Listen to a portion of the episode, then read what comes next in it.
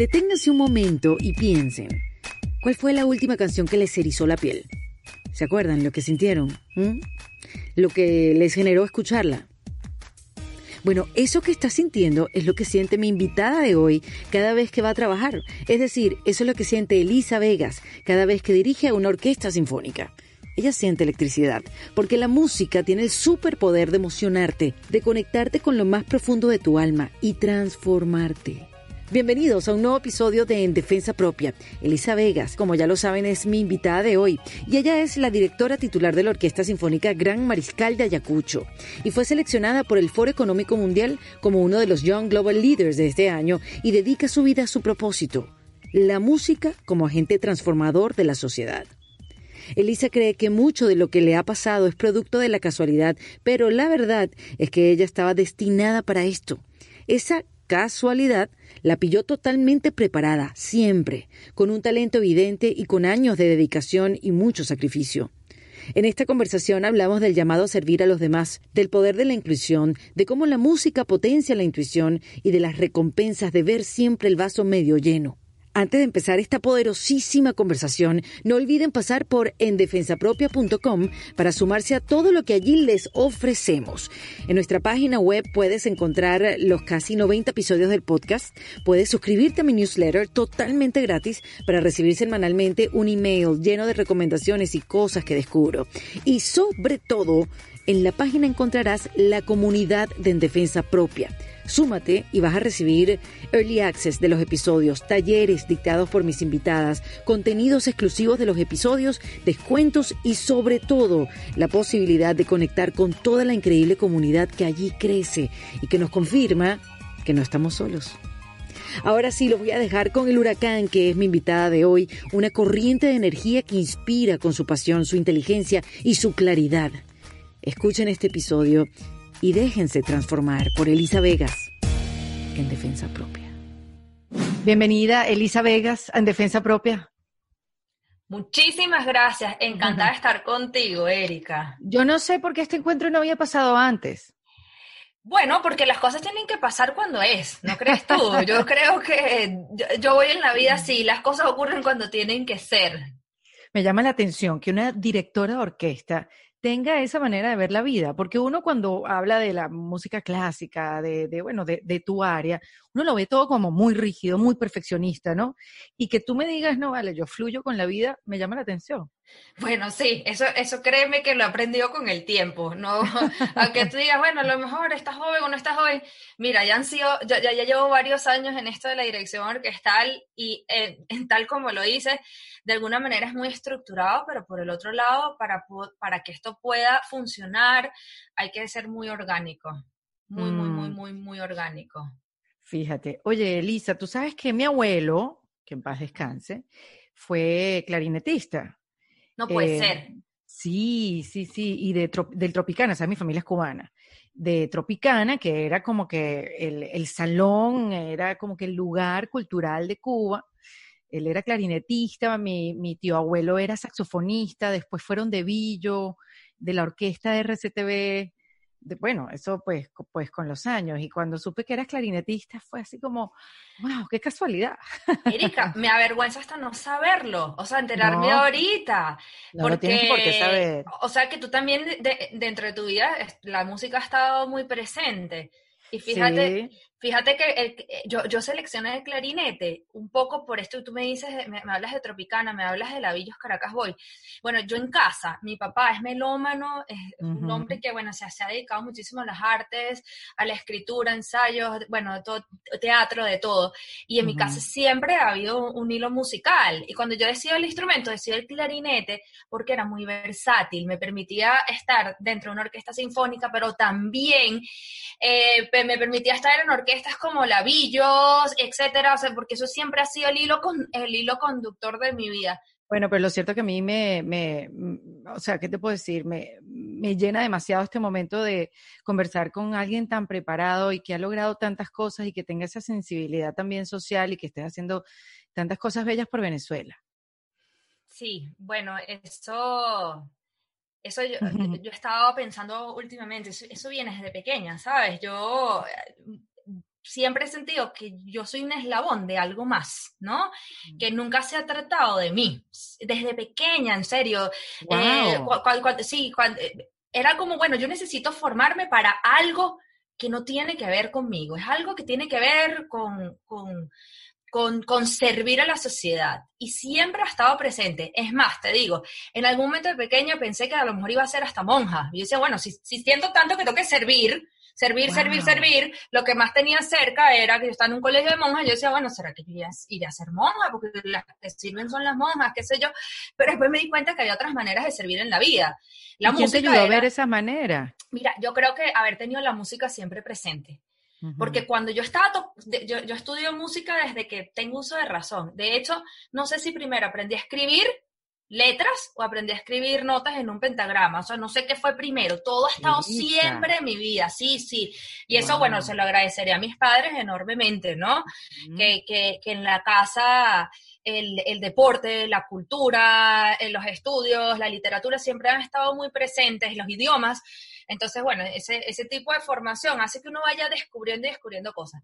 Pero la música siempre ha sido una, una pasión en mi vida y me daba cuenta que a través de, del lenguaje musical yo podía expresarme de otra manera. Podría mm. transmitir este, cosas que a la vez eh, tenían un impacto directo en las personas, ¿no? Eh, y yo creo que poco a poco, digamos, desde pequeña en esa intuición de servir y luego ya de una manera más racional, digo, no, ya va, espérate, yo puedo servir a través de mi pasión, afortunadamente, que es la música, y, ese, y ese servicio, bueno, ha ido evolucionando, evolucionando, evolucionando, hasta hoy en día sentir que, que, mi trabajo de la dirección de orquesta no, no es para mí, sino es para poder ser un agente cultural que está aportando muchísimo a la sociedad. Y eso me tiene a mí de un feliz que no te puedo... Qué bueno, y además que qué bueno que lo descubriste, qué bueno que sea una fortaleza y que pudiste eso, llevar tu pasión al servicio, porque además tú sabes que llama la atención, porque yo me imagino, estos son elucubraciones, pero yo me imagino que, que eh, un director de orquesta, un músico, tiene, piensa mucho en él. No digo que son egocéntricos, pero digo, hay, hay algo que, que, se piense en su talento, que se crezca en su, eh, sí, en, su, en sus habilidades. ¿No? Comprendo lo que dices. Primero porque, porque el estudio, el estudio del director, fíjate tú qué, qué contradictorio. Aunque estás rodeado de gente, porque efectivamente cuando estás dirigiendo una orquesta estás rodeado de gente, en el escenario y fuera del escenario, en el público. Por el otro lado, es algo muy solitario, ¿no? Es el estudio tuyo frente a la partitura. Y además tú, tú hablas de que, de, que de alguna manera es, egocéntrico, pero a la vez eh, eh, hay que buscar un balance, porque efectivamente uno está dando una versión de una obra que tú estás dirigiendo, pero a la vez está el compositor, que es el padre de la obra. Entonces tú tienes que encontrar ese balance. No es lo que Elisa Vegas o lo que X director quiera plasmar en la obra, sino también un poco de, respeto por el compositor y a la vez por los músicos que están allí. O sea, se tiene que crear una energía, una mística importante. Em, mm. Hay como dos opciones, ¿no? La opción del director que, que es bastante dictatorial, Normalmente esa opción no funciona, normalmente esa opción, primero, en hace varias décadas, o sea, a principios del siglo pasado, sí la figura del director era una figura muy autoritaria, pero si tú te pones a ver cómo han ido cambiando las cosas, y no solamente la dirección, sino en general los liderazgos, este, cada vez son unos liderazgos muchísimo más cercanos, muchísimo más de dar y recibir, dar y recibir, ¿no? Y yo creo mucho en eso. Fíjate tú, y esto es, también es bien interesante. En una orquesta sinfónica, el único que no emite ningún sonido es el director. O sea, el único instrumento que no suena es el del director. Y fíjate que el director es el que tiene el liderazgo. Eso a mí también, por supuesto, sí, sí, e, e, es, potente, ¿no? Cuando tú te pones a ver también y lo, y lo, y lo, digamos, lo pones en analogía con, con los líderes. O sea, ponte a pensar, los líderes al final lo que tienen es que tomar decisiones, pero no necesariamente son los que ejecutan. Ocurre lo mismo con la dirección o la orquesta. Tú tienes que tomar decisiones sobre cómo se va a abordar X sinfonía o X obra, cuál va a ser el tiempo, cuál va a ser lo otro. Si eres muy autoritario, lo primero que se va a crear es una barrera. Epa, ya va, espérate. O sea, nosotros estamos tocando y nosotros tenemos que sentirnos, en, digamos, concuerdo con lo que tú estás diciendo, nos tenemos que sentir a gusto, nos tenemos que sentir bien, tenemos que confiar y creer en lo que tú estás haciendo, entre el trabajo que tú nos, está, eh, nos estás aportando a nosotros, ¿no? Y entonces ahí va otra vez en, lo del servicio, ¿no? El servir. Entonces uno está ahí como una herramienta. Entonces, claro, hoy en día las figuras de los directores, los directores, los directores, al final yo me pongo a pensar y digo, pero es que si nosotros no sonamos, al final se trata muchísimo de la orquesta y de lo que uno pueda transmitir a esas personas y esas personas van a transmitir al público que nos está escuchando. O sea, imagínate si los líderes pensaron un poquito más como un director, ¿no? O sea, que, al final lo que tienen es que inspirar a su equipo, absolutamente inspirar a todos sus equipos para que ellos puedan hacer y confiar plenamente en que, claro, confiar en que tú estás llevando ese barco donde es, confiar, confiar, confiar, para que pueda, para que pueda fluir. Confiar en ellos también, delegar. Increíble, wow, qué, qué bonito todo lo que se puede desprender de, de lo que es ser un director de orquesta. Pero vamos a ver, de cómo pasamos del clarinete, que te graduaste eh, siendo clarinetista en el conservatorio, cómo pasaste a la dirección de orquesta, cómo se llega a eso, cómo fue. Absolutamente por casualidad, de estas casualidades de la... Sí, sí, que era lo tomas o lo dejas. Te voy a decir algo. Yo pensaba que para poder dirigir había que ser hombre y tener cierta edad. Pero seguro, si fuera lo que, lo que te enseñaron a lo largo de la vida. Bueno, y era lo que yo veía. Yo iba muchísimo a los conciertos y yo veía, bueno, esto es una carrera muy masculina y además este, bueno, hay que tener cierta edad porque ¿cómo vas a tener conocimiento siendo una, adolescente? Eso no existe. O sea, había como unos, unos paradigmas y yo estaba tocando dentro de la orquesta y todos los directores que me dirigían a mí eran hombres, hombres, hombres y con experiencia, con graduados, etcétera, etcétera, ¿no? Pero el primer paradigma cambió en cuanto a la la edad, porque sabemos que en Venezuela hay un sistema nacional de orquestas muy fuerte, ¿no? Que, que, ha permitido grandísimos directores, amigos y que además, bueno, me llenan de orgullo porque están por el mundo este, llevando el nombre de, de, nuestro país de una manera ejemplar. Sí, todos muy jóvenes. Entonces, claro, ese paradigma se rompe automáticamente cuando aparece, por ejemplo, un Gustavo Dudamel, cuando aparece un Cristian Vázquez, etcétera, que uno dice, ok, la primera barrera se rompe, pero la, la, la otra barrera se seguía ahí. Yo, bueno, la barrera del género, eso, existe y, está presente. Pero yo empiezo a entrar a las clases de, dirección para aprender más desde mi rol como clarinetista, porque lo que sí también me ha acompañado mucho es el estudio. En mi vida, yo para mí la formación es importantísima y siempre querido bueno, te graduaste, te graduaste de suma cum laude, ¿me entiendes? O sea... bueno, sí, eso un poquito ratoncito de librería, ¿no? Así tú sabes, estando siempre pendiente. Y yo entraba a las clases de dirección por casualidad y para no ser el cuento demasiado largo, yo he agarrado a los jovencitas, 18 años, un autobús y me fue al interior del país porque había un curso de dirección orquestal.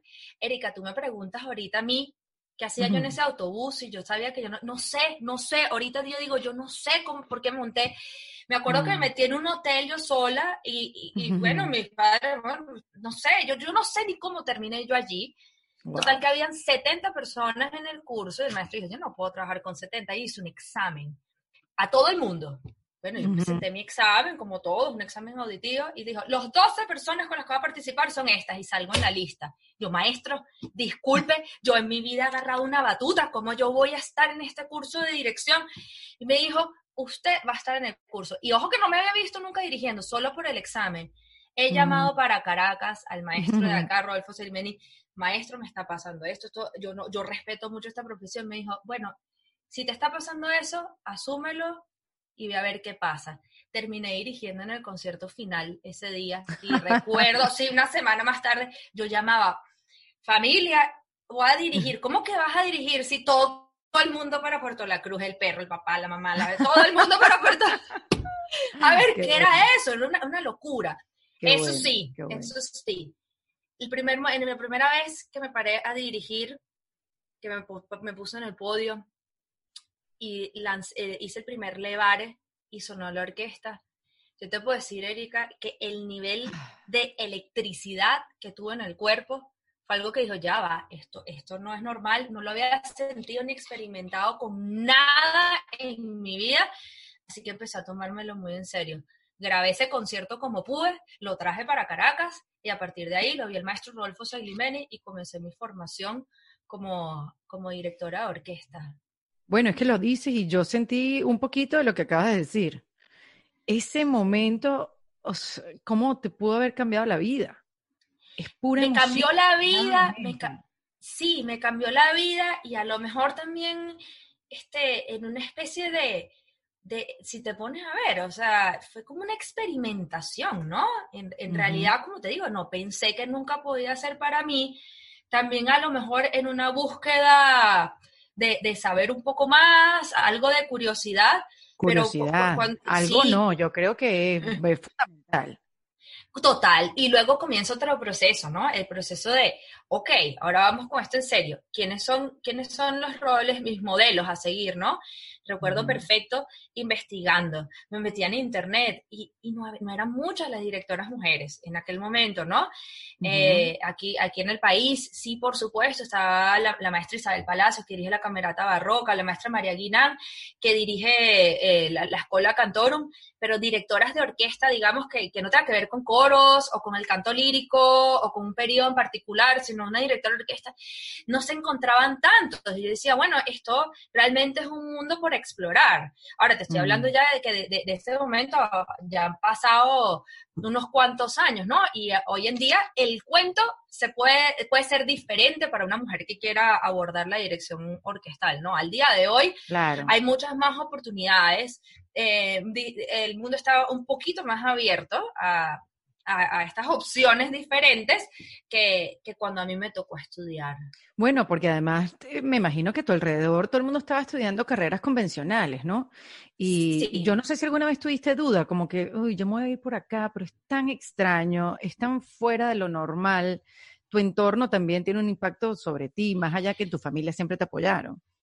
Total, y, y, sí, fue así. De hecho, tuve una cita en el colegio, recuerdo perfecto, donde a mí, me, los psicólogos, etcétera, me sentaron a decirme que yo sí estudiaba música, pues estaba de alguna manera desperdiciando mis talentos o, o sea, sí, o esa capacidad intelectual, porque sacaba buenas notas sin, sin mucho esfuerzo. Yo creo que la misma música te, genera habilidades, ¿no?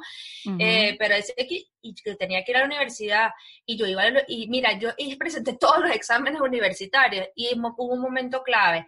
Estando en una de las universidades más prestigiosas del país, yo estaba en una cola para inscribirme y llegué a la taquilla. Cuando llegué a la taquilla me, me dicen, bueno, ¿qué carrera va a inscribir?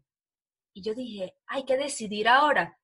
Bueno, una pita en la fila, ¡oh! o sea, como una persona iba a llegar a la taquilla de inscripción sin saber qué iba a escribir. Recuerdo que vi a mi alrededor y eso fue otro momento revelador. Yo dije, es que yo no pertenezco a esto aquí yo voy a mm. estudiar es música, yo no voy a estudiar en la universidad inmediatamente. Y así fue, yo terminé mis estudios musicales y más adelante en la vida, o sea, ya a los veintipico, cuando ya toda mi generación estaba grabando en la universidad, comienzo la universidad yo. Y estudiaste, estudiaste igual arte. Estudié arte en la Universidad Central de Venezuela y además fue un proceso muy sabroso porque como no fue justo terminando el, el bachillerato o los, sí, los estudios secundarios, entonces, eh, yo creo que la experiencia universitaria se siente diferente, se aprovecha más. Eh, bueno, sí, de alguna, de alguna manera creo que fue lo correcto. Y por otro lado, ahorita que, que, lo estamos conversando, tiene que ver un poco también con una organización. Yo no sé si a ti te, te pasa, Erika, pero yo en ese momento, cuando yo estaba en esta universidad, que yo dije, yo no voy a estudiar en este momento en la universidad, yo sabía, o sea, yo como, como si hubiese proyectado. Yo dije, no es ahora, pero sí va a ser. O sea, ahorita no es, pero no es que no va a ser nunca. Va a ser, y dentro de la planificación de la vida, que bueno, tampoco es que está tan planificada, pero sí hay una estructura. Yo decía, esto lo voy a hacer, yo voy a ir a la universidad. Y te hizo falta, a ver, a ver, no me malinterpretes la pregunta. A ver. Pero, pero si ya estudiaste en el conservatorio, te habías graduado de clarinetista, obviamente los conceptos y toda la historia que tienes que saber, lo, preparada, ahorita me vas a decir qué tan preparada culturalmente tiene que estar una directora de orquesta. Pero, digamos, cuando tú tienes el talento, tienes la curiosidad, tienes la pasión y tienes las ganas, ¿qué tanto el estudio? O sea, ahorita viéndolo en perspectiva, dice, mira, yo tengo amigos y psicólogos, por ejemplo, que dicen, mira, yo lo estudié para darme cuenta que tampoco es para tanto, ¿no? O sea, como que a veces la academia, ojo, yo apuesto por la academia, pero ¿te hubiera hecho falta? Ahorita viéndolo en perspectiva. Mira, eh, la respuesta tendría que ser sí y no. Es decir, creo por un lado que, la experiencia que uno va adquiriendo en la vida, como dices tú, es, es fundamental. Fíjate tú hoy en día, mira, que estamos con el asunto del homeschooling, los niños y todo esto. Si te pones a, ver em, últimas sí, últimas investigaciones, por ejemplo, del Foro Económico Mundial, dicen que la educación está absolutamente retrógrada, porque las habilidades que necesitamos para el futuro son habilidades creativas, son habilidades, por ejemplo, explicaban, y, el ejemplo me encantó, dice, tú tienes que pensar como un científico, por ejemplo, si vas a ser científico. Pero el aprender a pensar como un científico no es necesariamente resolver un algoritmo que hoy en día lo hace una computadora. Y a nosotros nos están enseñando a resolver algoritmos, matemáticas, esto y lo otro. Entonces, wow, ha cambiado la perspectiva. Por lo que, sí, por un lado, por supuesto, la experiencia y otro tipo de, educación no académica es fundamental. Pero por el otro lado, y tú bien lo dijiste, para poder, ser director de orquesta, y yo creo que de muchas otras cosas, hay que tener una vasta cultura. No hay que, o sea, para mí los mejores líderes eh, son no, no, no, los que conocen solamente de su ámbito. Claro que lo tienen que conocer a la perfección y lo tienen que dominar. Pero tienen que ser personas sensibles al mundo, tienen que ser personas que sepan de historia, que sepan reconocer, que tengan humanidad también. Y eso, bueno, mucho, mucho de eso también se aprende en la universidad, ¿no? O sea, en mi caso es inconcebible em, tomar una partitura de Beethoven y no comprender el romanticismo como un movimiento amplio de la humanidad. O ir a, no sé, a los, a, al, porque también tiendo a hacer programas muy mixtos, o dirigir en algún momento uh, como un DJ y un beatboxer aquí en Venezuela y no comprender que eso forma parte de la cultura pop y por qué, y por qué yo, o sea, hay que, hay que, en, para mí hay que entender esa parte. Y por otro lado, hay dos maneras de ser director de orquesta y, yo tomé la, la, segunda, ¿no? La primera es el director cuya carrera va, va por el mundo y, se le llama específicamente para que dirija, digamos, la, manera más fácil de, verlo es como, como un artista cualquiera, un cantante, ¿no? Que va, con una agenda y tiene su agenda de conciertos anuales, ¿no? Y eso es el, el director itinerante, pero luego está el director titular de una institución que ese, que esa fue la, el, digamos, lo, lo, lo, que yo siento que estaba destinada, o por lo menos hasta ahora a hacer. Pero todavía falta mucho por hacer, Bueno, exacto, por ahora dije, ¿no? Mm, exacto, exacto. Que es directora, directora titular de, de una orquesta, es diferente porque ahora tienes que generar la programación de esa orquesta, el destino, cómo se va, el propósito de esa orquesta, cómo se va a gestionar, y ahora uno se convierte en un gerente literalmente en un gerente. O sea, tienes que tener habilidades de gerencia. ¿Y cuando te enseñaron gerencia? Nunca, nunca, nunca, te enseñaron gerencia. entonces, cuando, ajá, entonces, bueno, uno dice, ok, la academia, cuando me enseñaron gerencia y a surfear esa ola. Y lo bueno es que, como, como me, algunas, algunas personas muy cercanas que, que, llevan otras corporaciones en mi país y que lo hacen con mucho éxito, yo le decía, wow, ¿qué hago? Entonces siempre me dice, lo importante no es saberlo todo, sino armarse de un buen equipo que te pueda ayudar, ¿no? Porque yo no tengo que saber necesariamente los números, etcétera, etcétera. Claro. Y seguir la intuición. De alguna manera, si tú tienes una buena intuición o tienes una intuición que, que te ha llevado por un buen camino, a veces es importante escuchar eso. Quizás a la hora de tomar decisiones no se espera que uno sea el que pueda poner la tabla de Excel allí y explicar todo, pero hay tres caminos, por ejemplo. Bueno, seguir la intuición. Si tienes una intuición que tiene un propósito bueno, propósito de, llevar a, en mi caso, la, la, orquesta a buen puerto, bueno, síguela, síguela. Y yo creo que las mujeres somos muy intuitivas. Casi, generalmente cuando le hacemos caso a esa voz interna no estamos equivocadas. ¿Y crees que la música te ayudó a desarrollarla, Elisa? Sí, totalmente, totalmente. Porque, este, y mira que esto ha sido una reflexión de, cuarentena que, he tenido bastante presente. nosotros somos mente, cuerpo y alma. O sea, para mí es así. Y generalmente nos ocupamos mucho del cuerpo, ¿sabes? De mantenernos bien, de vernos bien, de luces que, de no envejecer, lo que sea, de tener buena salud. La mente también la ejercitamos mucho, etcétera. De estar buena, chica, de estar buena. exacto, dentro de lo que se pueda, ¿no? Exacto, exacto. Bueno, eh, sí, y, y, la mente también, ¿sabes? De saber, del conocimiento, etcétera. Ajá, y el alma. Del alma casi siempre nos acordamos cuando estamos en una crisis Mira que ahorita en, esta, en esta situación que estamos viviendo todos, este, todo el mundo ha empezado a reencontrarse consigo mismo, cosa que lo veo muy positivo. Eh, sí, este, este, año, ha sido para eso y para también revisar un poco nuestra relación espiritual.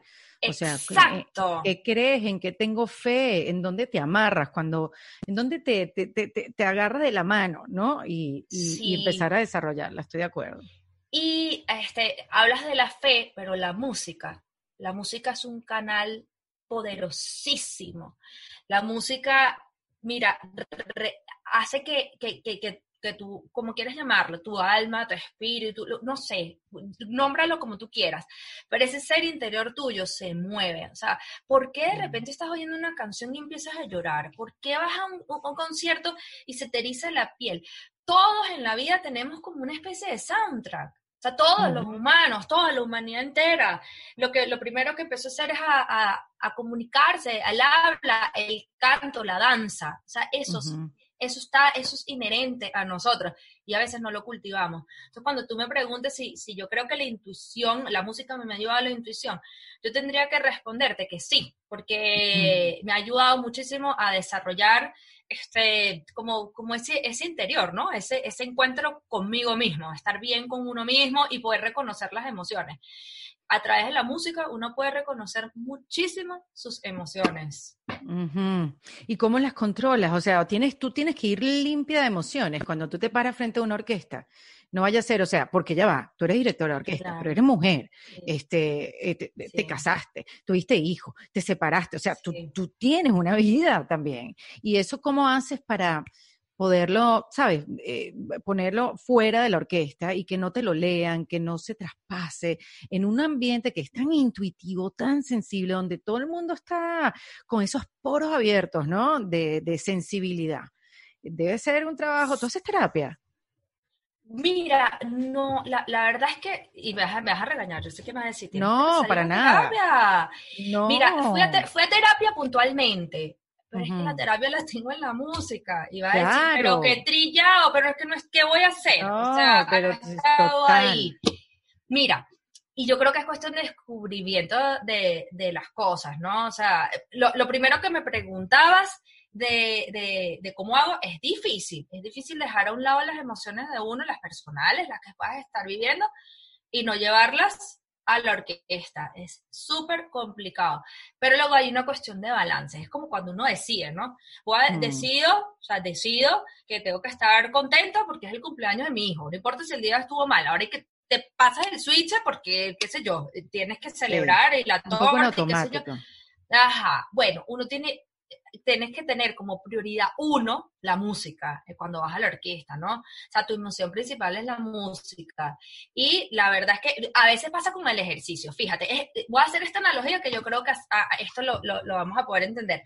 Cuando tú te conectas mucho con el ejercicio, se te olvidan las cosas, ¿cierto? O sea, que dices, bueno, voy a hacer ahorita X ejercicio que te gusta, ¿no? Y de repente en un lapso de 30 minutos, una hora, te desconectaste del día a día y después vuelves. Bueno, eso mismo ocurre con la dirección, con la orquesta. Cuando tú entras mm. allí, hay una, hay una especie de, de, energía, yo no sé cómo decírtelo, pero es que es así, es una energía. Te elevas, te elevas, sí, te elevas, se te olvida todo, y sobre todo mm. cuando logras la conexión, que es importantísimo. Si no logras la conexión, entonces es como que no estás cumpliendo tu labor, pero afortunadamente hay que lograrla, ¿no? Pero logras, la conexión todo el tiempo. No, no se logra todo el tiempo, sobre todo no se logra cuando estás en los ensayos. A veces dicen, pero ¿y qué hace el director? Yo lo veo moviendo la batuta y ya. Es que claro, el trabajo está en los ensayos, realmente en el concierto. El director lo que tiene que estar ahí es para que la, música suene y se pueda transmitir toda esa energía al público, ¿no? El mm. trabajo es en los ensayos y en los ensayos, bueno, no sé, ponte tú que no está sonando muy bien una sección de la orquesta o alguien tiene un problema con su partitura o algo así. En ese momento uno no está en el estado emocional que, e, encantado, ¿no? Es, como esta construcción del edificio. El edificio se construye en las bases. Después mm. va el cemento, yo no sé qué, esto, lo otro, y después lo embellecemos. Ya cuando, cuando llegas al concierto ya eso está embellecido. Pero no todo el proceso es un proceso color de rosas, ¿no? Ni, ya ni, ni el trabajo del artista es un trabajo hippie, porque también se llega a pensar, ay, los músicos y los pajaritos preñados. Hay que acordarse. y las miles de horas de estudio que había que hacer con el clarinete o con la dirección o, o ese, ese, perfeccionismo que, que tú dices que tanto nos exigimos, todo eso también está allí en el mismo saco. Y te castigas mucho por ese perfeccionismo, Elisa. O sea... Sí, lamentablemente Mm. Sí, lamentablemente sí, porque este, a ver, creo, creo que uno quiere construir la obra de arte más perfecta que uno puede, ¿no? Entonces, cuando las cosas no salen bien, me, cuesta mucho verme, ¿sabes? Me, cuesta mucho eh, haber dirigido un concierto y después verlo, por ejemplo, porque veo y digo, wow, esto no sé qué, esto y lo otro. Pero, bueno. No debía haber hecho, porque me moví así. A ti, te, a ti te cuesta verte. A mí me cuesta verme. Uf, me cuesta muchísimo. Sí, era autocrítica, ¿cierto? ¿No? Autocrítica, porque hice esto, porque pregunté esto, porque me hace un lado, porque un castigo, un castigo. Y es, una lástima porque, bueno, se trata de fluir, de pasarla bien, de llevar, de llevar tu objetivo a cabo, ¿no? Sí, pero por el otro lado eh, he entendido, y esto, esto lo entendí en estas circunstancias, fíjate, em, que, que, hay que soltar. Yo aunque me, me, me, formé afuera, también en la dirección y, he estado aquí, etcétera, yo decido regresar a Venezuela por esto mismo del propósito de servir.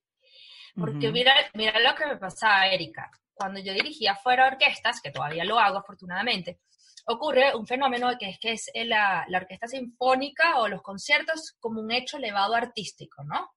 Punto. O sea, tú vas a la orquesta para elevar tu espíritu, para mejorar tu cultura, para etcétera, etcétera, ¿no?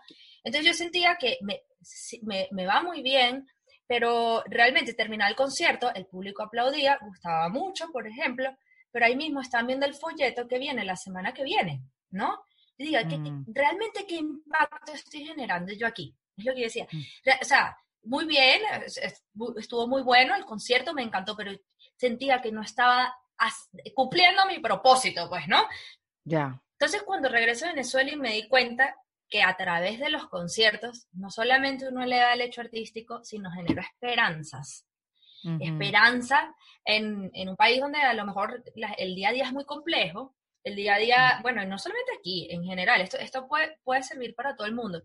El día a día es muy complejo, la gente está llena de problemas, y entonces van a los conciertos y, ven que, hay algo que puede salir bien, que hay algo que puede sonar bien, que hay algo que... Que lo bueno es posible. Que lo bueno es posible. Ya tú sientes que el aplauso es un aplauso, no de qué bueno, sino de gracias, de me acabas de ayudar, acabo de, sentir que yo estoy conectando y esto me lleva a un, al, mira, justamente una semana antes de que se decretara aquí este, la cuarentena, nosotros tuvimos un concierto que para mí ha sido la gasolina para, para todo, o sea, para toda esta época que estamos viviendo. Claro. Nosotros en una sala, en una sala anfiteátrica, aquí, bueno, se, llama la Concha Acústica de Bellomonte, tuvimos un concierto. Que es al aire libre. es al aire libre, en una de las ciudades más peligrosas del mundo, ¿ok? en, en, en, medio del caos y la barbarie, etcétera. Bueno, allí nosotros tuvimos un concierto del Carmina Burana y asistieron, se hizo de noche, de noche en esta ciudad, ¿no? bueno, los que no saben cuando decimos de noche es que en, Venezuela hay como prácticamente un autotoque de queda por la eh, inseguridad. Total. Bueno, por eso, por, eso recalco que tal como dices, se hizo de noche y, y allí asistieron más de 7 mil personas. No, Elisa, te lo puedo creer, yo no me esperaba ese número. No, yo sé que... 600, 800. No, no, no, no, no. Y te voy a decir una cosa que todavía a mí me sorprende más. Es el récord de las últimas décadas de la concha acústica. O sea, el récord. El récord lo hizo una orquesta sinfónica, ¿ok? O sea, no, pero no, no por desdeñar lo otro, sino lo que te estoy tratando de decir es que hay una necesidad de conectar con algo más, de conectarse con uno mismo. Y ese día lo demostró. Mira, allí no pasó nada en una de las ciudades más inseguras, ni un hecho que lamentar. La gente se comportó cívicamente, entró, salió, se hizo de noche, fue espectacular. Nadie, los que estábamos allí en el escenario, en el público, no podíamos creer que esto estuviese pasando. La gente caminó en la calle, y voy a recalcar, caminó en la calle, hizo cola en la calle, o sea, para entrar en la concha acústica. Y a lo mejor los que están escuchando dirán, bueno, pero eso es normal, normal en otros lugares. Aquí, Caracas no. No, en Caracas no. ¿Y, qué, ¿Y qué significó eso? Que es posible, que sí se puede, que, que, lo necesitamos, que hay que reconectarse con algo y que además depende de nosotros, porque a veces uno dice, es que bueno, es que la política, ya va, un momento, pero usted no es político, ¿verdad? No, y en mi caso no. Bueno, ¿qué, ¿qué eres tú? Bueno, soy músico. Bueno, ponte un granito de arena, ya está. O sea, haz lo que tengas que hacer. Tú eres comerciante y sigues aquí o estés donde estés pon tu granito de arena, ya tú vas a ver cómo todo va cambiando. Tú quieres un parque bello, bueno, va, ve al parque, quieres Hay que ocupar los espacios. Absolutamente. En un caso como el nuestro, cuando, cuando todos se sientan así, mira, el encierro es lo peor, o sea, el, encerrarse quiero decir como decidir que las cosas están mal y que no pueden mejorar. Si vas tomando los espacios, si vas poco a poco tomando la calle, pues que genera la sensación de que todo está mejor, de seguridad, etcétera, etcétera, y de una, la cultura, el espacio libre, el turismo, etcétera, empiezan a impulsarlo todo. Te lo puedo decir no como una teoría, sino porque lo vivo, lo vivo, lo palpo. Una demostración. Sí, sí. Y además, lo que te dice después, que no hubo ningún incidente, nada que lamentar, también te demuestra que la música y la cultura te hace mejor persona.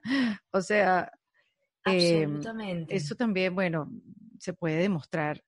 Y, qué bonito lo que me cuentas, Elisa. De verdad que qué chévere. Y cuando tú volviste a Venezuela, tú, ¿qué, ¿qué, fue lo primero que hiciste? ¿Empezaste ya a trabajar en una orquesta? ¿Cómo, se, cómo una mujer en un ambiente de trabajo, en su mayoría, bueno, completamente masculina, ¿cómo llegas con esa preparación como directora, lista ya para conquistar el mundo. Estabas para Venezuela y qué? ¿Cómo, cómo te fuiste? ¿Mandaste un currículum? ¿Hiciste una presentación? Bueno, sí, qué cómico. Sí, bueno, eh, eso pudiese ser una vía muy tradicional. Eh, bueno, lo, lo, hay una, una, ventaja muy grande que, está, que es el Sistema Nacional de Orquestas de nuestro país, ¿no? Pero el, el, el, punto es que el maestro José Antonio Abreu creó un, creó un modelo educacional que además genera, este, bueno, genera beneficios increíbles a través de la música y a través de la educación, etc. Total que, bueno, cuando yo, yo vuelvo al país, viene otra de estas casualidades, porque es que hay casualidades que ocurren.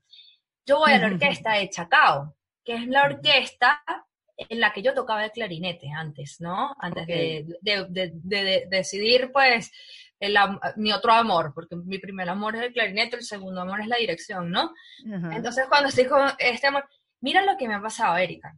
Yo llego y le digo, bueno, yo voy a hablar con el director actual, en ese momento era Florentino Mendoza, y digo, yo me voy a poner a la orden para lo que sea. O sea, cuando te digo lo que sea, es ponme a armar, armar carpetas de partituras, a aprender luz, a ayudar en lo que, lo que tú quieras. Yo estoy allí. Y cuando llego a su mm. oficina me dice, tú no me vas a creer esto, Elisa, pero el director de la orquesta infantil renunció ayer. Yo, ¿cómo? Renunció ayer, ¿sí? Así que, bueno, tú estás aquí por algo, empiezas a dirigir la orquesta infantil de Chacao. Así que fue, una, mm. fue, fue, fue, otro momento que no, como destinado a ser, ¿no? Destinado a ser. No, y qué bonito de tu parte, porque eh, como tú hablabas de, tu pasión, de tus ganas de servir, no llegaste como que, bueno, quiero dirigir, ya estoy formada, ya estoy en capacidad de dirigir, sino que llegaste a eso, a, no sé, llenar papeles, lo, para, para, lo que sea buena. Para lo que sea buena.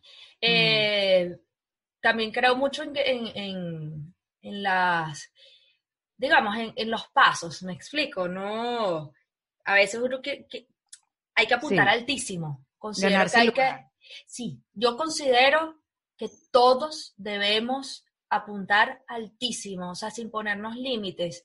Porque, ¿para qué te vas a poner límites si eso está en tu mente? O sea, tú, tú sueñas altísimo. Y luego ve paso a paso, paso a paso. Y, y como dices tú, ganárselo es importante. O sea, hay que entender que hay, uno tiene suertes en la vida. Fíjate, te acabo de contar dos casos de, de tener suerte. Pero estabas preparada para eso. Sí, creo que vale tener suerte y no estar preparada. Claro, y de echarle pichón, porque tú me decías, ciertamente era un mundo muy masculino y dije, bueno, ¿qué voy a hacer yo ahora cuando vaya a dirigir una orquesta? Porque los primeros cinco minutos es una radiografía, seas mujer o hombre. O sea, tú llegas a una orquesta nueva, creo que, bueno, igual, igual eh, tú cuando estás entrando, qué sé yo, eh, eh, en una nueva producción o lo que sea, o cualquiera de nosotros, un nuevo trabajo, y hay una radiografía en los primeros cinco minutos de ver si esta persona está preparada. O es que es una muchachita joven que la pusieron aquí por otra razón. O es que esto y lo otro. Entonces, mira, el nivel de preparación que hay que tener o que yo siento todavía que hay que tener para pararse. tienes que preparar el doble. Claro, el doble. Y a veces aquí con orquestas profesionales son profesores que además son maestros, maestros que, hasta me han dado clase y vengo yo a dirigir.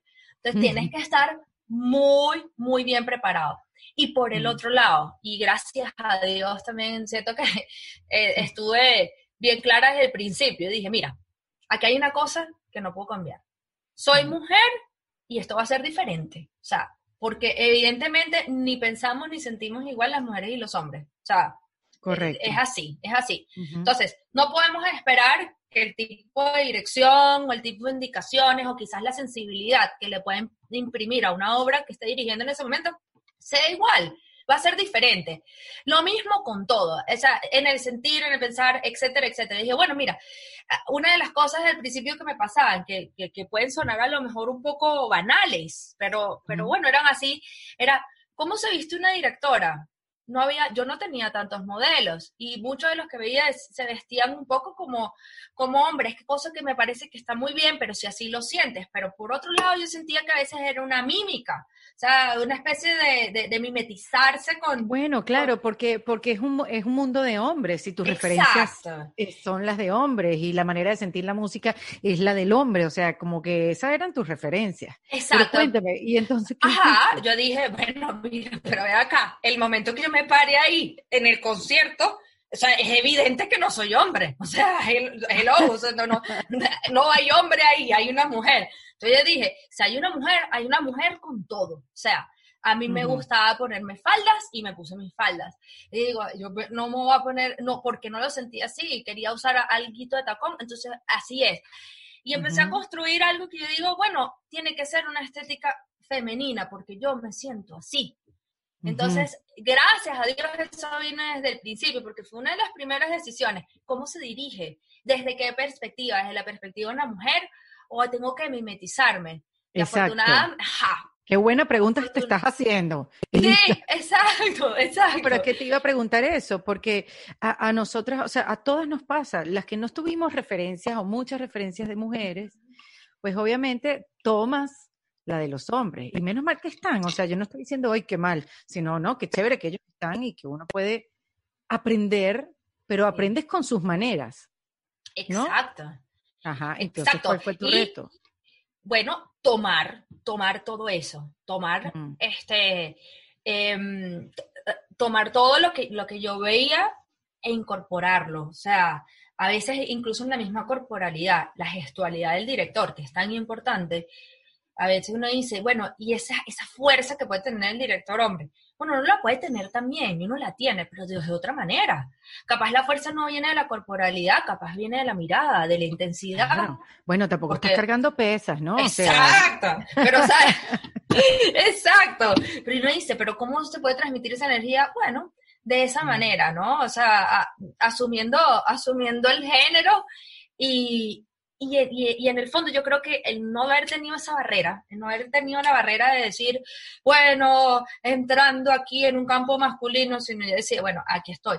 Si gusté, magnífico. Y si no gusté, mm. mira, Erika, yo, da, yo todas las veces que he dirigido he dejado el pellejo, ¿sabes? Literalmente, o sea, me mm. preparo y estoy allí. Si en algún momento no gusté, bueno, yo hice todo lo que pude, todo lo que estuvo en mis manos. O sea, no, no es que dejé de hacer algo, no, yo hice todo lo mejor en ese momento. Te preparas para no fallar. Me, me preparé para, para, poder dar lo mejor de mí y si, si gustó, qué maravilla, gracias a Dios. Y si no gustó, ¿qué puedo hacer? O sea, hay que seguir adelante y listo, pues, ¿no? Y, y, esa pregunta siempre me, eh, digamos, es recurrente, lo de, lo de la mujer directora. y, y hoy en día hay muchísimas más oportunidades. Sí las hay. Bueno, tú, tú estás alumbrando el camino, Lisa. Bueno, eh, y, y, muchas otras directoras. Gracias por lo, por lo que te toca, pero yo creo que son muchas, ¿no? Que hoy en día cuando vas a los conservatorios del mundo, la, el balance entre mujeres que están recibiendo clases y formándose y hombres es, es similar.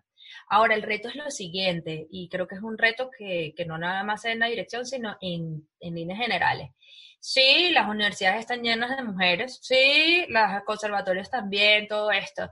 El reto es llegar al nivel profesional, ¿sabes? ¿Cuántas mujeres realmente preparadas y realmente brillantes tienen la oportunidad luego de asumir esos roles de, de, liderazgo, en el caso de la dirección, poder dirigir esas grandes orquestas del mundo. Porque hay muy pocos espacios, Elisa. A ver, sí, o sea, claro, hay, hay, orquestas profesionales de altísimo nivel, top class, o sea, lo máximo, y luego están orquestas profesionales, pudiésemos decirlo, nacionales, o sea, eh, regionales, etcétera, luego hay orquestas juveniles, orquestas infantiles, de proyectos educativos, o sea, hay, hay como una, digamos, una escalera muy, muy grande de orquestas sinfónicas.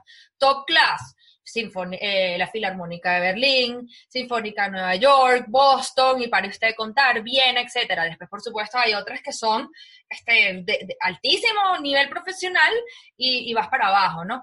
¿Cuántas mujeres han podido permear a nivel de educación? Muchas, muchas, muchas, la verdad es que muchas. A nivel juvenil, ya el número puede ser más parejo con los hombres. Orquestas profesionales y top mundial, eh, hay el reto, o sea, falta un camino, falta mucho, es muy poco. El porcentaje puede ser ahorita 2% eh, de mujeres directoras y 98% de hombres, a ese nivel, ¿no? Claro, otros te podrán decir, el porcentaje no es ese, claro, si tomamos el, todo el, abanico de orquestas que te acabo de decir, porcentaje podrá ser otro, 15 a 85, a lo mejor, o en el mejor de los casos 70-30, incluyendo todo desde, desde la educación primaria, ¿no? pero, pero ese es el reto, o sea, ¿cuántas mujeres están en posición de liderazgo en grandes corporaciones? Ahora, afortunadamente sí las hay y, y, están, están dejando muy bien el, nombre de nosotros. Elisa, pero es una carrera muy, muy sacrificada, me explico, o sea, en la carrera de chef es una carrera súper sacrificada y por mm. eso no se ven tantas mujeres, se ven mujeres cada vez más, igual que aquí como me lo estás diciendo, pero sí como que mm, para tener una familia, tener una cocina, como que mmm, tienes que pensarlo, hay mujeres que han hecho sus propios espacios con sus propios ritmos, como Daniela Soto Inés, que estuvo aquí en Defensa Propia, que, que es chef eh, mexicana, que está pues triunfando en Nueva York, pero, pero bueno, tiene sus sacrificios, muchas horas paradas, em, y, por eso no se ven. Entonces, la, dirección también tiene sus sacrificios, que los hombres aguanten más que las mujeres. Bueno, Erika, muchísimos sacrificios, muchísimo. Mm. Ahí sí, desde siempre. O sea, vamos a empezar por la adolescencia en, general. Creo que arte y deporte comulgan mucho con esto. O sea, fines de semana es conciertos, días de semana es ensayos, o sea, hay toda una parte de la vida social que uno eh, de alguna manera deja un poco de lado por la música, ¿no? Este, y luego te das cuenta que tu entorno, tu vida, termina girando casi siempre, esa, busquemos a cualquier músico, un director, este, gira en torno a la música. Y cuando tienes tiempo de, de, de descansar, entonces tienes que estudiar y después tienes que hacer una programación de la orquesta, no es nada más pararte allí a dirigir. Y después tienes que pensar cómo vas a apoyar tu proyecto, quién te va a apoyar, cómo vas a conseguir esos recursos para que la orquesta pueda seguir adelante. Súper complejo, súper complejo de entender. A veces también lo comparo mucho con los médicos, ¿no? Los médicos al final terminan casi siempre entendiéndose con médicos porque son unas dinámicas de vida muy complejas, muy diferentes a, las de las de otras profesiones, otras cosas. Bueno, igual, igual pasa con los músicos y evidentemente, evidentemente, em, quizás no, no, no todo el mundo está preparado para estar al lado de alguien que, tenga que, tantas otras responsabilidades en su vida. O sea, el director tiene muchas responsabilidades, aparte de, por ejemplo, de, la amistad, de las familias, de las relaciones sociales, de una cantidad de cosas, ¿no? Eh, creo que cuando, pero lo bueno es que la, gente va llegando a tu vida, gente que, comprende, que comprende que ese es tu círculo, ¿no? Que comprende que eso, que, que, allí es donde tú te desenvuelves y, y bueno, sí, eso por supuesto va creando como unas especies de, montañas rusas. A veces yo decía, pero ¿por qué yo estoy aquí? Es como una especie de cárcel en algún momento, sobre todo cuando han sido épocas Claro, claro, porque yo decía, ¿por qué no puedo ser, por qué no puedo ser normal? ¿Por qué no puedo hacer esto normal? ¿Por qué no puedo tener el fin de semana libre? ¿Por qué no puedo? Pero cuando encontraba el balance decía, no, pero es que si yo, no, puedo cambiar lo que tú quieras, pero la música no la voy a cambiar. O sea, esta pasión que yo te llevo dentro es un motor muy fuerte, muy, muy fuerte que, rige completamente un estilo de vida. O sea, te rige el estilo de vida. Tu vida está definida por ella. Ahora, te casaste con un cantante de ópera, o sea que eres, el ejemplo de eso. Te unes, como los médicos, te unes con, tu mismo entorno. Sí, absolutamente. Y, me casé joven. Fueron 10 años, 10 años. Eh, este, Elisa, pero si tú tienes como Tú tienes como 12 años. No, no, no, ningunos 12 años. No, chica, ya yo la década de los 30, estamos ya a los 30. ¿Ah? Claro, ya, ya estás en la década de los 30, pero, pero igual, 10 años casada, no, no, no esperaba. me casé joven, me casé joven. Mira, porque hay algo también de la madurez. creo que el, hecho de, de, estar desde tan pequeñita haciendo algo ya, ya profesional, porque como te dije, empecé a estudiar música desde muy pequeña, eso significa que ya uno cuando tiene 15 años ya estás casi profesional en algo, en tu vida, ¿no? O sea, es decir, igual que un deportista, ¿no? Que a lo mejor llegas a esa edad y ya eres un profesional en el área, ¿no? Eso crea una madurez. Sí, realmente yo sí, yo sí creo que, que genera entonces yo, yo en algunos aspectos de mi vida estaba desplazada, o sea, pero en otros no, porque en el aspecto emocional, por ejemplo, me, me hace falta todavía mucho por vivir. Entonces de repente, este, muy madura en algunas cosas y por el otro lado, muchísimas cosas que, que, a lo mejor gente de mi edad ya experimentaba y ha vivido, no, vale, pero los viajes a no sé dónde, bueno, los viajes a no sé dónde, a lo mejor yo no los estuve, o este tipo de cosas que ya veremos si, si vienen o no. Y sí, me, me, me, casé, tengo un niño de, de cuatro años de edad, la maternidad también evidentemente te, te, cambia, pero no es que te cambia.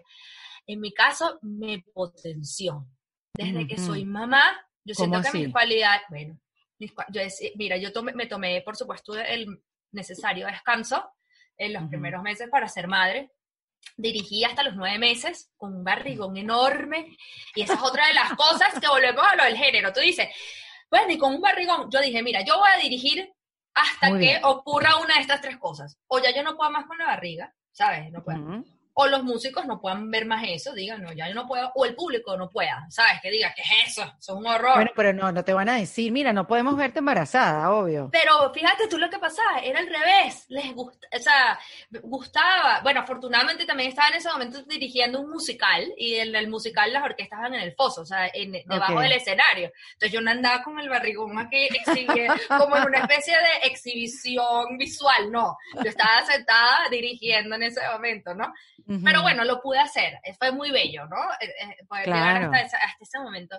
Y luego, yo dije, bueno, después del embarazo yo veo, o sea, veo cómo, cómo va mi vida. Se potenció todo, mis ganas de seguir adelante, este, de mi convicción por la música. Mi, o sea, fue una cosa como que no sé, Elisa 2.0. Sí, algo así, ¿no? Qué bueno. Y, ahí, y fíjate tú, eh, yo estaba en un lugar, estaba como, tenía como todo, muchas partes, incluso artístico, estaba muy segura, ¿no? Venía como una línea de seguridad. O sea, me está yendo bien, no sé qué, esto y lo otro. Y después del embarazo dije, ahora sí lo voy a dar con todo. Y es cuando decido, y ellos, la orquesta, por supuesto, me, me lo propone, ser directora artística de la Orquesta Sinfónica Gran Mariscal de Ayacucho, que es una orquesta absolutamente irreverente, Erika. Es una orquesta. ¿Ah, sí? sí, absolutamente. Es una orquesta que está dispuesta a tocar en cualquier espacio, cuando digo cualquier espacio que hemos tocado hasta dentro de ríos, o sea, en plazas, vamos a los hospitales públicos, vamos a los grandes teatros, a cualquier lado donde seamos llamados, y además es una orquesta que desde su fundación hace 30 años este, cree en la música buena y la música mala. Y para música buena puede ser cualquier género. Por eso es que estábamos hoy, por ejemplo, un día cualquiera en un concierto clásico de Beethoven y el día siguiente estábamos, no sé, en, unos premios aquí en Venezuela, este, súper importantes de la música, tocando con, como te dije, este, con un DJ, el día siguiente música popular, blanco, y después música venezolana, y se han roto una cantidad de tabúes en esa orquesta. Hace unos años era música tradicional por orquesta, un horror, es impensable. Bueno, eso, imagínate tú, hoy en día uno lo ve natural. Y, aleja, aleja porque pareciera que si uno no sabe de música clásica, si uno no sabe, entonces, ¿para qué voy a ir? No vaya a ser que uno, hay, hay, hay como una, una distancia, ¿no? puede haber una distancia, no es que hay, puede haber una distancia, que la gente la siente de esa manera. Y yo sé que tú te has preocupado de acercar esa música clásica, esa música academia, a los que no tienen recursos, a la población vulnerable, este, bueno, para transformarla, transformarla a través de la música. Mira, qué, qué, chévere que, que me dices esto, porque es así, como creo profundamente en la transformación a través de la cultura y lo he, lo he experimentado, lo he vivido. Mira lo que me pasó hace, hace poco, ¿no? Y digo, es en esta época del Ayacucho. estuve, tuve la oportunidad de asistir a, a, un encuentro, ¿no? Y una persona con discapacidad dijo una de las, de las, una mujer, por cierto, dijo una de las frases más que me han marcado en esta época y la, y la quiero compartir contigo, ¿no? Dijo, si no eres explícito en, en, la inclusión, eres explícito en la exclusión. Y yo me he quedado helada. Ella decía, y ella era también formada eh, eh, en esta, eso fue fuera, ¿no? No estaba en mi país ella estaba como en pro de la transformación del mundo para los paralíticos, etcétera, etcétera. decía, ¿cuántas veces yo voy para un sitio cultural o un sitio, el que sea, un restaurante? A mí me están diciendo, lo dijo en inglés y me resuena en inglés, lo comparto contigo en ese idioma, you are welcome here. Realmente tú me estás diciendo a mí, eres bienvenido aquí. Bueno, yo me quedé la, yo dije, es eso lo que está pasando. Si yo estoy en un teatro y yo no, ¿cómo la gente piensa que eso es para ellos? ¿Por qué, una persona, o sea, cómo, cómo yo logro que la, el, y eso, esto puede funcionar no solo en la música, sino todo, como en tu negocio, como en tu vida. Tú le estás diciendo a la gente, tú eres bienvenido aquí. Mm. No, bueno, no, sí, ah, ok, hasta la siguiente, entonces la, la otra pregunta eres explícito en la inclusión. O sea, realmente lo que tú estás haciendo está incluyendo a todo el mundo. O sea, el que, se lo, el que está dudando si es bienvenido o no en lo tuyo, se está enterando porque tú eres explícito, le estás diciendo, no, mira, es que tú eres bienvenido, ven acá, no pasa nada, puedes entrar. Porque si no eres explícito en eso, y ese es el, el paso dos de You are welcome here, si no eres explícito en eso, estás siendo explícito en la exclusión, porque la persona va a ver y va a decir, no, esto seguramente no es para mí. Esto no, yo, yo, seguramente no. Claro, me alejo porque creo que no puedo. Fíjate que uno de los conciertos que también, si hubiese tenido yo esta herramienta antes, yo digo, todo hubiese sido tan diferente. Estábamos yendo a una plaza en, una zona, una barriada muy popular en, en Petare, en Venezuela, una, de las barriadas más grandes de Latinoamérica. Y bueno, el concierto en la plaza. Erika, en la plaza, ¿ok? Entonces mm. se pusieron sillas en la plaza y estaba la orquesta allí, por cierto, tocando música de Billo. La orquesta en ese momento estaba tocando música de, de Billo. Eh, y yo veía, iba a comenzar el concierto y la gente no se sentaba. y no se mm, sentaba. pero ¿por qué la gente no se sienta? Y yo preguntaba, y, me paré y pregunté, ¿pero por qué no se sienta? La primera respuesta fue, es que yo pensaba que las sillas era para otra gente. O sea, como para... Y yo, pero si, si este concierto es de la comunidad, la que no estaba siendo explícita, la que no estaba era yo, no eran ellos. La que a lo mejor creó una barrera al poner sillas fui yo. A lo mejor no he debido ponerlas, o he debido ponerlas de otra manera, o he debido decir, o sea, hacer otra cosa. Por supuesto, después la gente se sentó porque se le dijo, etcétera, y todo fue un éxito. Pero lo que quiero decir es que realmente estamos haciendo las cosas bien, estamos dándole la bienvenida a todo el mundo. Qué bonito, Elisa. De verdad, qué bonito eso. Porque tu realidad es completamente diferente a la de otros. Y eso lo que lo de las sillas, o sea, es como un símbolo. Es un, símbolo. Es un, es un símbolo. Fue un momento realmente revelador y junto a, junto a este, este aprendizaje, yo digo, mira, todos, a veces este, las mismas cosas que están pasando en el mundo de, bueno, para usted de contar, ahorita no quiero hacer ninguna campaña de nada. Pero ni la nombremos, ni la nombremos porque son muchas. Que la exclusión, que la inclusión, que la exclusión, que no sé qué amigos, ya va, o sea, realmente estamos siendo, estamos invitando a la gente que, a que participemos, a que participemos todos eh, eh, positivamente, a, incluirnos de verdad. ¿Lo estamos haciendo bien? y en la inclusión tiene que haber eh, eso, claridad, tiene que ser sencillo. Mira, hay un locutor, Fernando Cés, que hacía un programa que tú, por supuesto, no debiste haber escuchado, se llama Rocadencia, en 92.9. Claro que sí. Ah, Pero ya va, Erika, tampoco es que no soy recién nacida, por supuesto. Bueno, Fernando Cés, me acuerdo que una vez me dijo, mira, Erika, todo lo que se puede explicar, se puede explicar fácilmente. Y eso, mira, yo no me acordaré de consejos de frases de Aristóteles ni frases de Steve Jobs, pero yo me acuerdo de esa frase siempre. Porque cuando la gente no me está entendiendo o cuando yo no puedo explicar algo que yo recién leí o que yo recién viví, hay algo que está mal.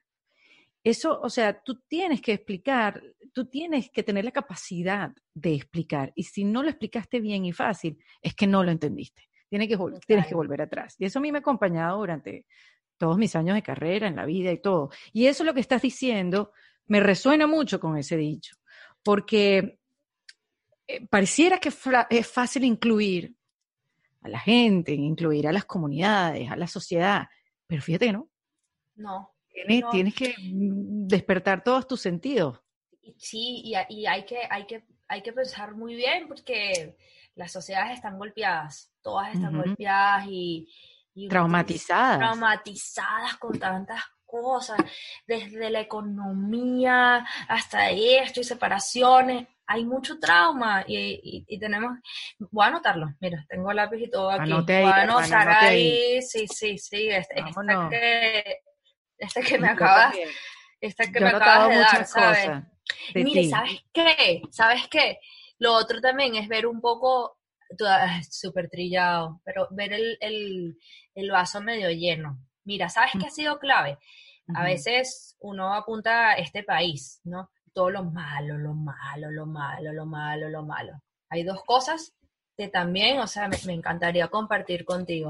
La primera, en un momento hubo una reunión con una embajada muy importante, etcétera, gente, bueno, que esto, que lo otro, entonces yo era parte de la cultura, había gente de muchísimas áreas, y este señor embajador se paró y dijo, ustedes están entendiendo el nivel de vitrina que tienen ustedes a nivel mundial, es una cosa absurda, ¿no? ¿Qué tal si en vez de demostrar lo malo, estuviesen ustedes apuntando las cosas buenas del país de ustedes? ¿No creen que todo cambiaría? Me quedé helada. Pero por supuesto, porque cuando uno que empieza a generar cosas buenas, empieza a generar confianza, cuando en las vitrinas no solamente sale lo malo, sino sale lo bueno, y esto también me lleva a este segundo cuento, que es que yo pensaba que a lo mejor los esfuerzos de cada uno de nosotros eran aislados, ¿sabes? Ya será que yo soy una loca que vengo al país y ahora aquí que la transformación a través de la cultura y voy a estar sola aquí luchando con una marea. Resulta ser que no hay muchísimos venezolanos, en mi caso, dentro y fuera del país, dentro y fuera del país. Correcto. Y quiero apalancarme también mucho en, los, de, eh, en, los de dentro, que a veces no los vemos, que siguen adelante, que le están echando pichón durísimo. Y no nada más en el área cultural, le estoy hablando de todas las áreas, industrias, economía, esto, educación, salud, todo. Cuando yo pude ver que eso existía, yo dije, no, ya va, ya va un momento, hermano, aquí hay un gentío remándose una dirección y no, y no está esperando que llegue el Mesías. El Mesías no, eso lo hay que construirlo día a día. Cuando mm. me di cuenta de eso, yo dije, sí, sí hay, sí existen, sí existen las posibilidades.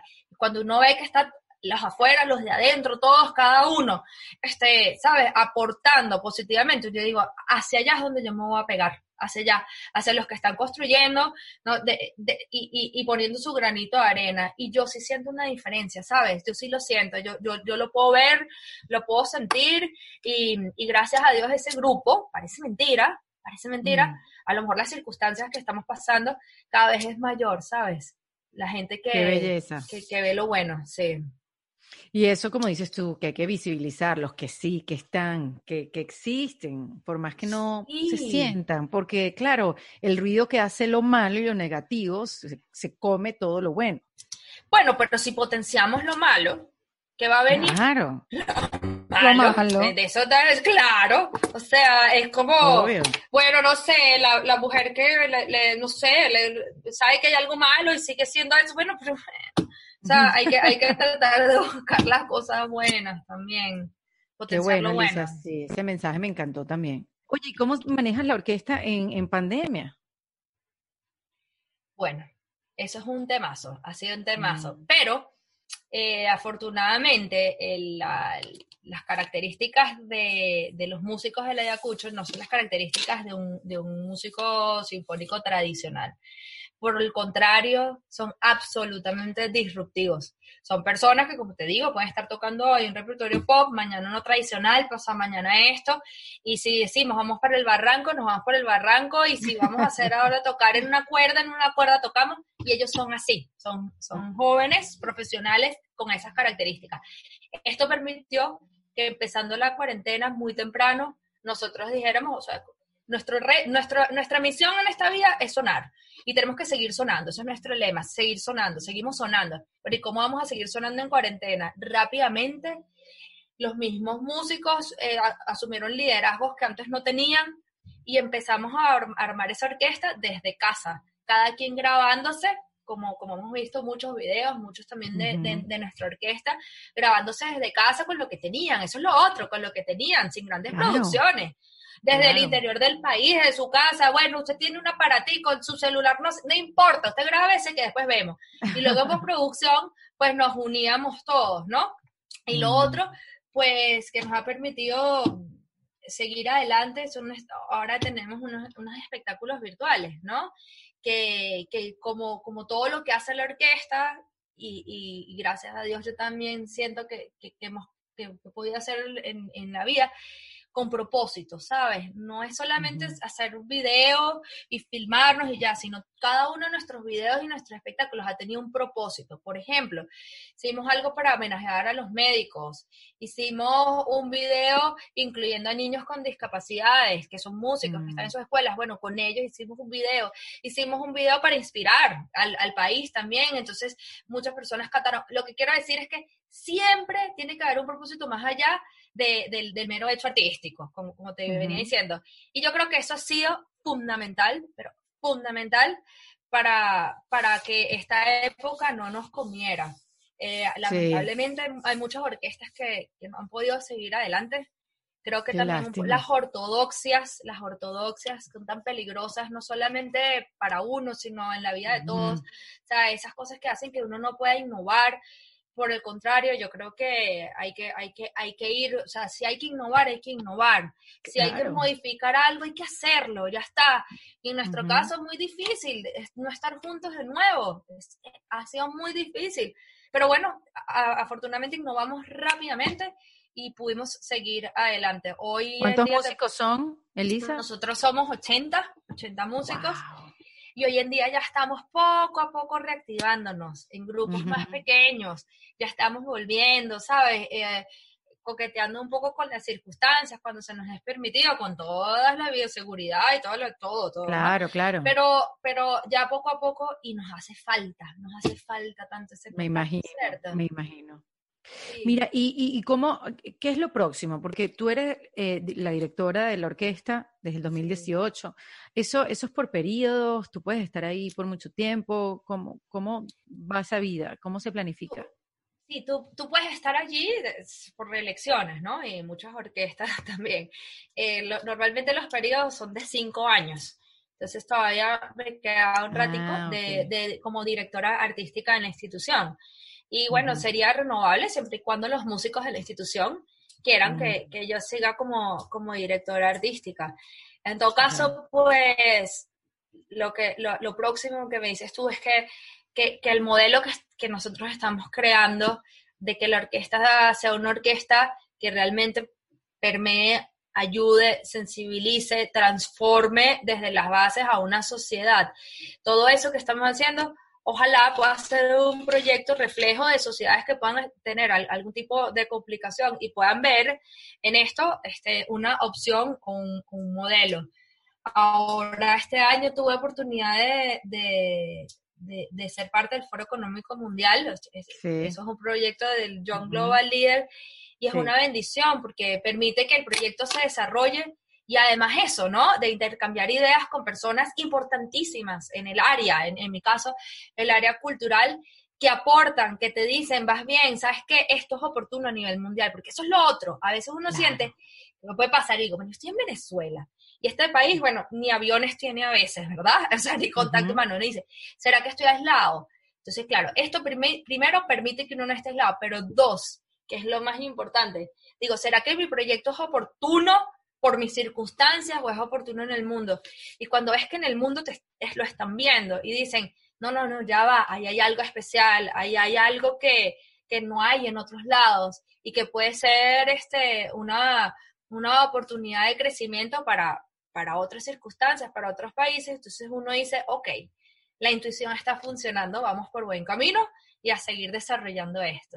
Qué chévere, sí, porque además qué bueno la intuición, pero qué bueno que te la validen, como que sí, efectivamente. Y tú, ah, ok.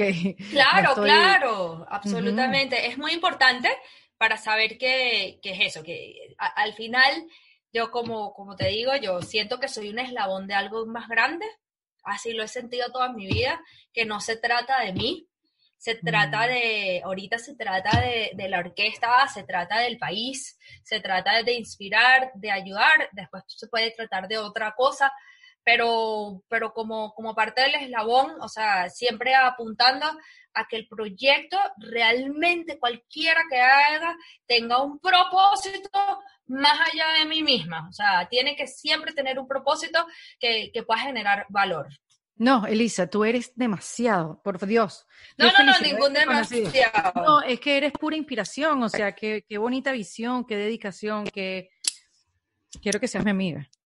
Ay, no, por favor, yo creo que yo y todos los que te oímos queremos ser tu amiga.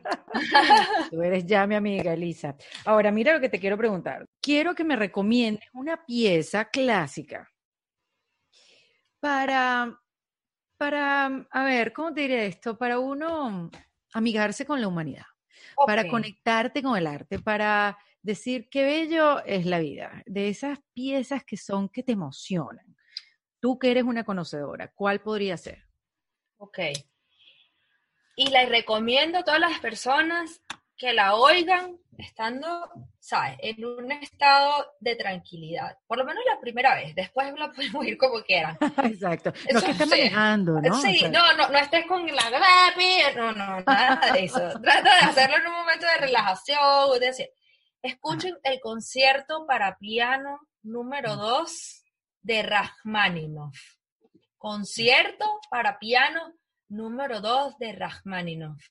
Este es un compositor ruso, toda su obra es magnífica, pero esa obra, o sea, realmente te, te va a mover, te puede mover las fibras. y les recomiendo además que lo oigan con un volumen bueno. O sea, no vayan a ponerlo ahí con el celular, este, la cornetica del celular ahí. No, no, no. No escatimen. No, no escatimen en volumen, en sonido.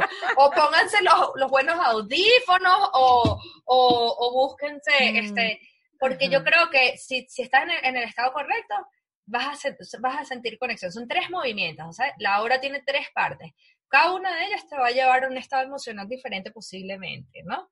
Pero creo que puedes, puedes, puedes reencontrarte a ti mismo. Me encanta. no, ya, ya, termino esta conversación y ya la pongo.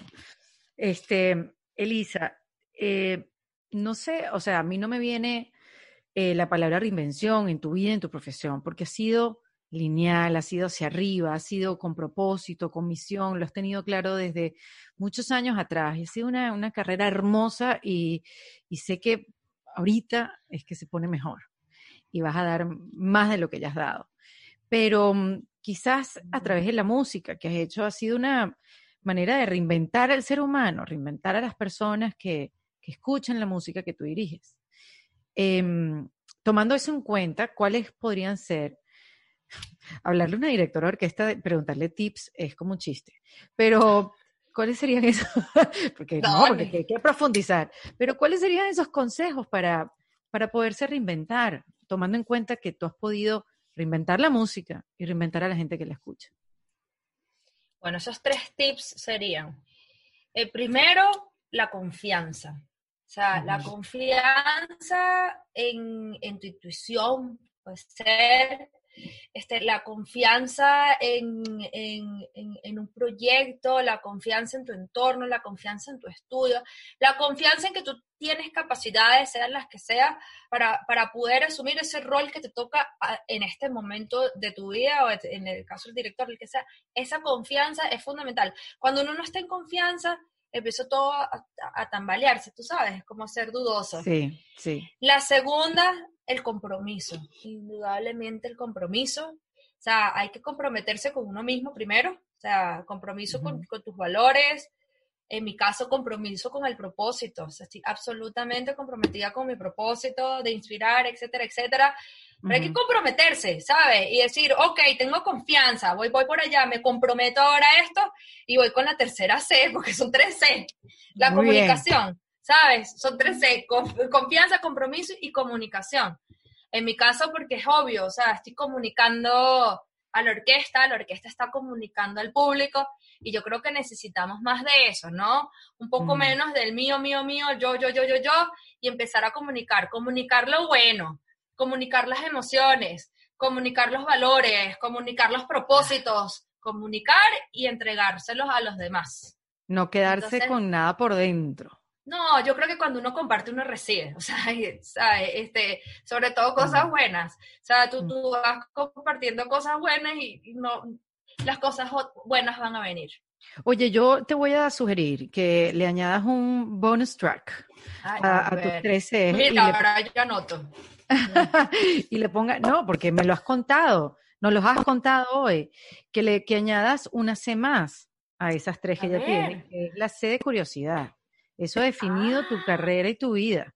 Hay que mantenerse curioso. Si no, tú no hubieras mantenido curiosa, hay muchas cosas que no te hubieran pasado. Tienes toda la razón. ¿Ves? Y por eso es que tú eres Erika de la Vega. Porque tú vas a descubrir, claro que sí, estamos hablando aquí y, fácilmente, eh, ¿sabes? concluyes perfectamente. Esta otra sé que, que no, o sea, quizás no la, la, la tenías. no, porque cuando uno, claro, cuando uno ve de afuera, uno está tan ensimismado en uno que a mí me pasa también, hay gente que ve cosas en mí que yo digo, no, vale, eso no es así, pero es, es, es gente que ve lo que tú no puedes ver. Y yo lo que vi es que la curiosidad te ha acompañado a lo largo del tiempo, definió tu vida, eso que llegaste al interior del país en un autobús que no sabías ni por qué estabas ahí, porque te dio curiosidad, porque entraste en un salón y por qué, o sea, eh, eso es lo que, lo que también te ha ayudado a, hacer tu propio camino, Elisa. Y, Ahí está, anotado, mira mi papelito. Anoté mi papelito. Me encanta conocerte, Elisa, y poder eh, visibilizar tu historia, tu misión, tu, tu vida, que, que, seas una persona que está pues con la linterna adelante en esta área y que puedas inspirar a tantas personas que no tenemos que ver específicamente con la música.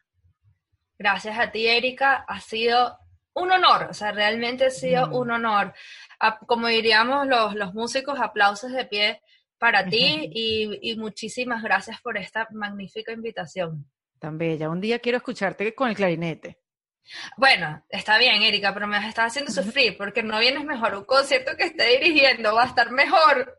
Yo sé, de esas van a tener oportunidades, pero el clarinete, eh, por, el, por el instrumento. Te lo prometo, tendremos la primicia. me preparo y, y, no dirás con el clarinete. Así, y ya te aplaudiremos nosotras en vivo y en directo cuando nos dé la vida la oportunidad. Un beso muy grande. Elisa Vegas, acá en Defensa Propia. Esto fue en Defensa Propia, producido por Valentina Carmona y editado por Andrés Morantes, con música original de Para Rayos Estudios.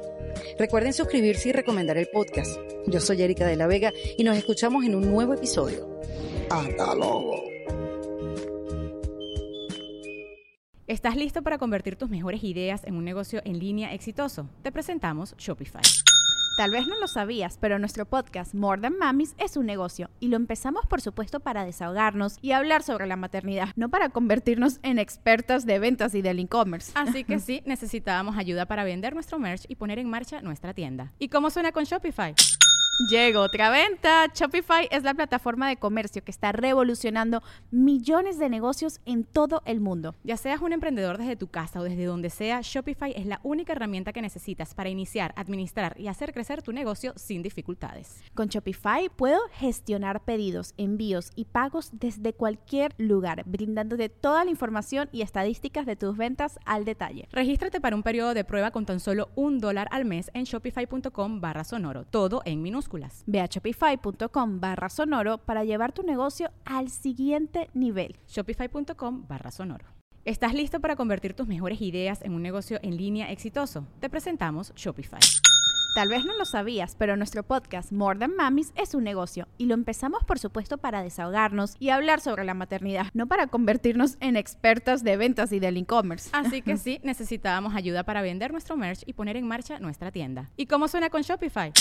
Llega otra venta. Shopify es la plataforma de comercio que está revolucionando millones de negocios en todo el mundo. Ya seas un emprendedor desde tu casa o desde donde sea, Shopify es la única herramienta que necesitas para iniciar, administrar y hacer crecer tu negocio sin dificultades. Con Shopify puedo gestionar pedidos, envíos y pagos desde cualquier lugar, brindándote toda la información y estadísticas de tus ventas al detalle. Regístrate para un periodo de prueba con tan solo un dólar al mes en shopify.com barra sonoro, todo en Ve a shopify.com barra sonoro para llevar tu negocio al siguiente nivel. Shopify.com barra sonoro.